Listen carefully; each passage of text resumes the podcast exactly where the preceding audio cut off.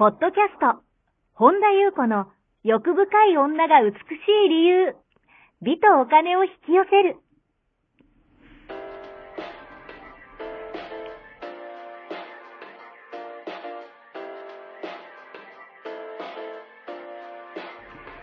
ポッドキャスト、本田優子の欲深い女が美しい理由は、1万人の女性をコーチしてきたメンタル美容研究所代表、本田優子が、幅広い知識と自らの経験をもとに、より美しく豊かになる方法を独自の視点からお伝えしていきます。女性の本来持っている美しさを引き出すヒントや、2005年から実業家として培ってきたノウハウ、精神的、経済的な自立、自由奔放に輝きながら自分の人生を楽しむ意識やメンタルづくりについてお話をしつつ、また、リスナーの皆様の様々な悩みを解決していく番組です。それでは、本日の番組をお楽しみください。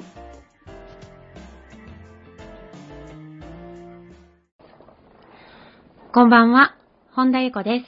本日もポッドキャスト、1万人の女性をコーチしてきた私、本田優子の欲深い女が美しい理由、美とお金を引き寄せるの番組をスタートします。本日もこの番組はアシスタントのナッチと一緒に進めてまいります。ではナッチ本日もよろしくお願いします。よろしくお願いします。はい、今日はあのー前回のね、うん続きということで、はい。前回なんか私熱く語ってたみたいでね、汗かいて喋ってますよね。ちょっと暑かったのかな、ね、熱がこもってて。熱そう熱がこもってたんですよね。なので、ちょっとね、汗かいて喋りましたけど、うん多分今日もね、汗かいて喋ると思う。なんか暑いですよね、最ね近。そう、すごい。まだね、今今日5月なんですよ、実は。うんこの放送はもう6月ですけど、そうね、なんかもう30度ぐらい。でさねなんかね、北海道ですごい37度とか。あ、本当に？え、そんなに？北海道でだよ。やばいね。やばい。だってまだ5月ですけど、みたいな。そうそうそうそう。今年になってどうなるんだろうね。ねそうね。ねえちょっと、ちょっと暑さ対策ね、していきましょうね。うん。うんということで、あの、また話がね、ゴロッと変わるんですけどうん、ちょっと前回ね、あのー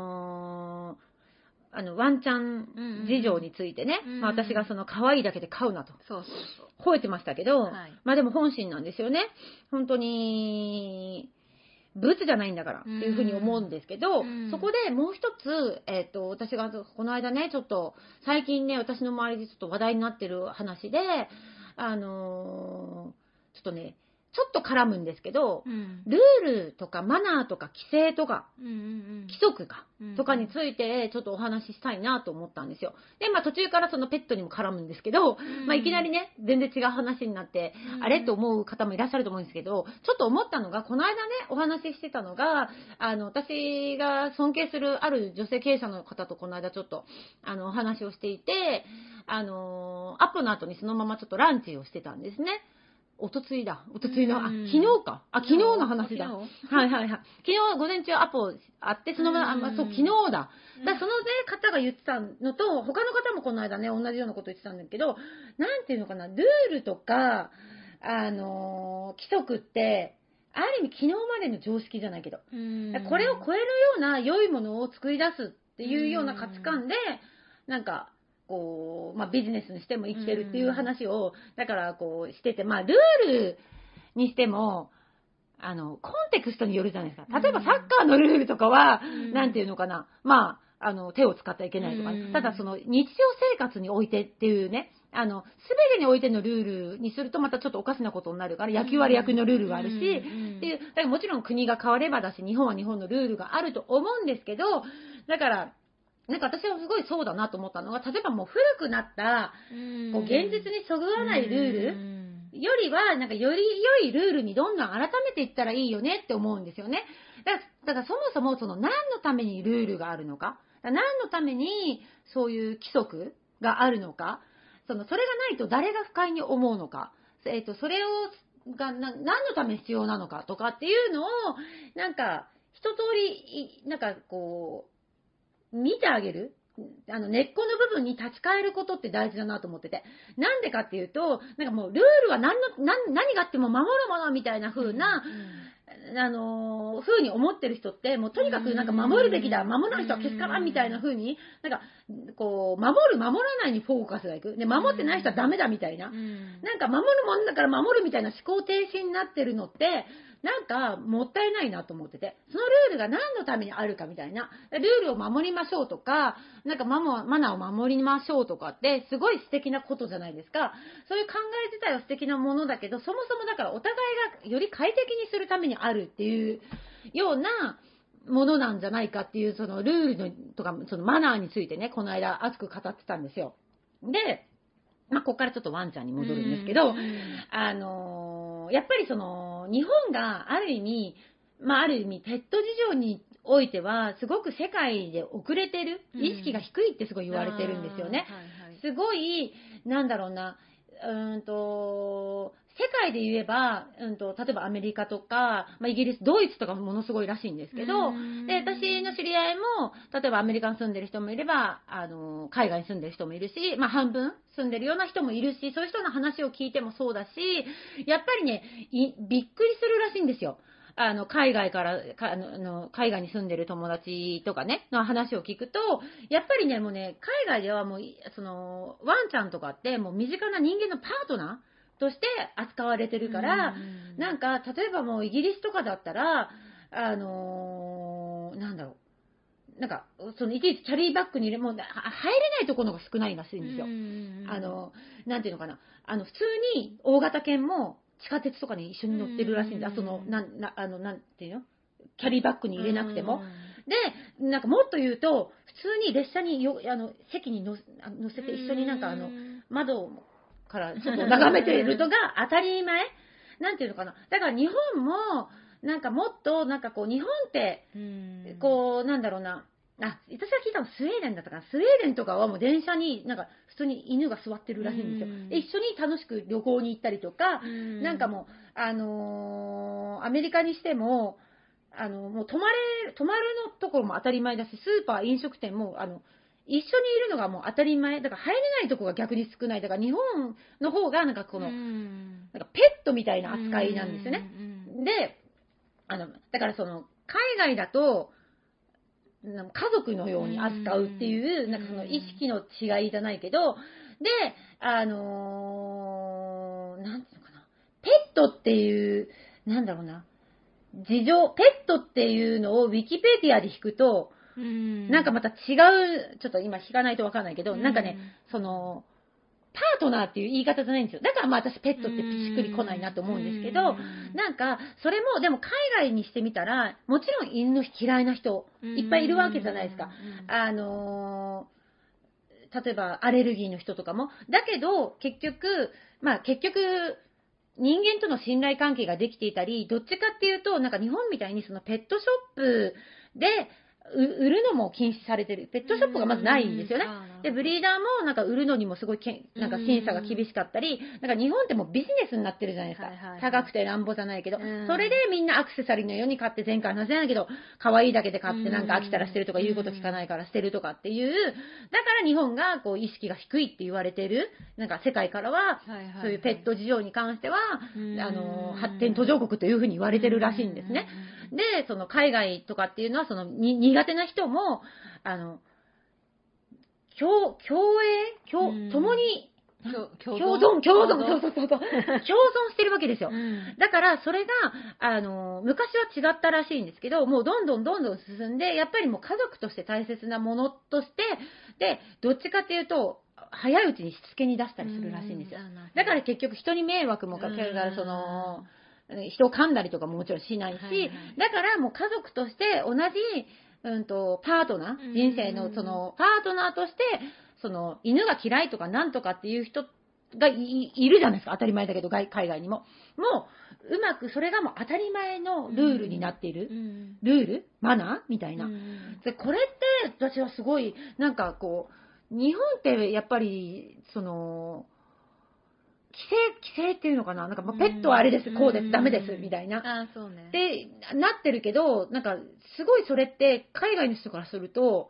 なんか結構びっくりらしいんですよ。うん。だって、パートナーでしょ？家族でしょ？みたいな。うん。で、もう入れないとこが多すぎるみたいな。うん。まあ、日本でも今ね、それこそ、あの、外のテラス飲みうん。OK とかさ、ね。なんかいろいろあるけど、なんかその、別にそういうこう犬も入れるとこ冷やしてほしいとかっていう個人的な願いを言ってるわけではなくて、意識をもっとみんな高めていくことが大事。だから前回も可愛いだけで飼うなとか言ったけども、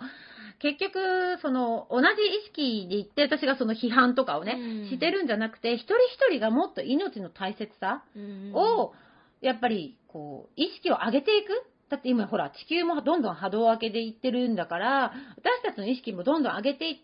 そういうルールっていうのがどんどん変わっていく。うん世界が来ると、日本も結局ワンちゃんに、ワンちゃんだけじゃなくてね、が、に、こう、暖かい国になるといいなっていうう、んなんかもう結構今ね、いろんな活動されていらっしゃる方もいると思うんですけど、やっぱり、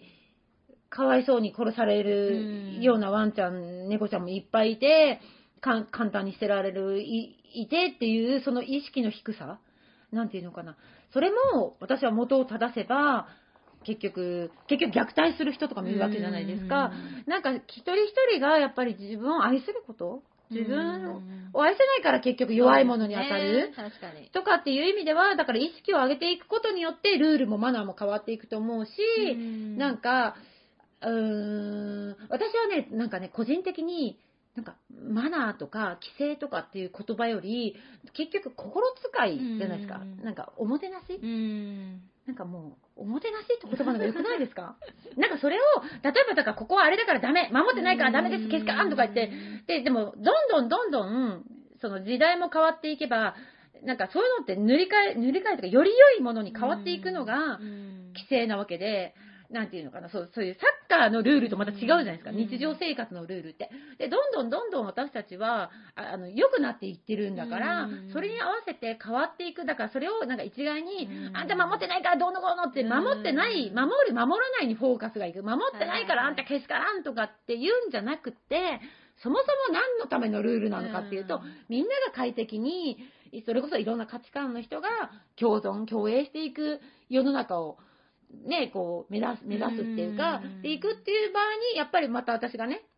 この間も言ったように、令和の時代は調和だとか言ったように、うん。結局自分と調和してない人が弱いものに暴力を振るったり、その命の尊さが分かってないと、簡単に物のように捨てちゃう？うん。中古車のように？うん。何？なんか家電製品のように、言うこと聞かないから叩くとか、うん。なんかこう、ちゃんと愛情を持ったコミュニケーションを取れないとか、だったら犬も噛むとか、言うこと聞かないとかっていう悪循環。うん。それも、結局、私たち一人一人が意識を上げていくことが大事。うん。ねそんなすぐにはね、ルールにも塗り替えられないと思うけど、一人一人がその意識でいくと、結局、だって、海外でそれが現実してるわけじゃないですか。うん。現実に共存してる世界の先に行ってる国があるっていうことはうん、日本もいつまでもこうやって、なんかかわいそうなね、ト、うん、ペットっていうかワンちゃん、猫ちゃん増え続け、アクセサリーのように飼い、暴力を振るい、にここはダメだ、ペットはどうのとかじゃなくて、もっとなんかこう、意識が変わっていく時なんじゃないかなっていうふうに、私は思うんですよね。うん。それでまあね、前回も熱く、ちょっとね、うん。2回にわたりね、真剣にね、語ってますけど、まあ一言で言うならば、まあマナー、ルールより、おもてなし、素晴らしきかな日本語。なんかその、結局なんかそその気持ちが一人一人持てるだけでうん違うじゃないですか、そんな暴力振るったり捨てたりとか、だからこそ犬も凶暴になるとか、なんか、なだから世界からもこう発展途上国のようにうんすごい遅れてるように言われるっていうのは、なんかもっとね、あのーそれがどうのこうのとかって、その批判してるんではなくて、なんか、一人一人がやっぱり意識を波動を上げていって、行くのがなんか、もうそういう時代になんかもう地球もどんどんね、波動を上げてるからうん来たんじゃないかなっていうふうにうん思ったんですよ。はい。以上でございます。はい。ありがとうございます。この番組では皆様からのご質問、ご感想をお待ちしております。本田優子のホームページ、ゆうこ子本田 .com までお寄せください。はい。本日も最後までお聴きくださり、ありがとうございました。また次回お会いしましょう。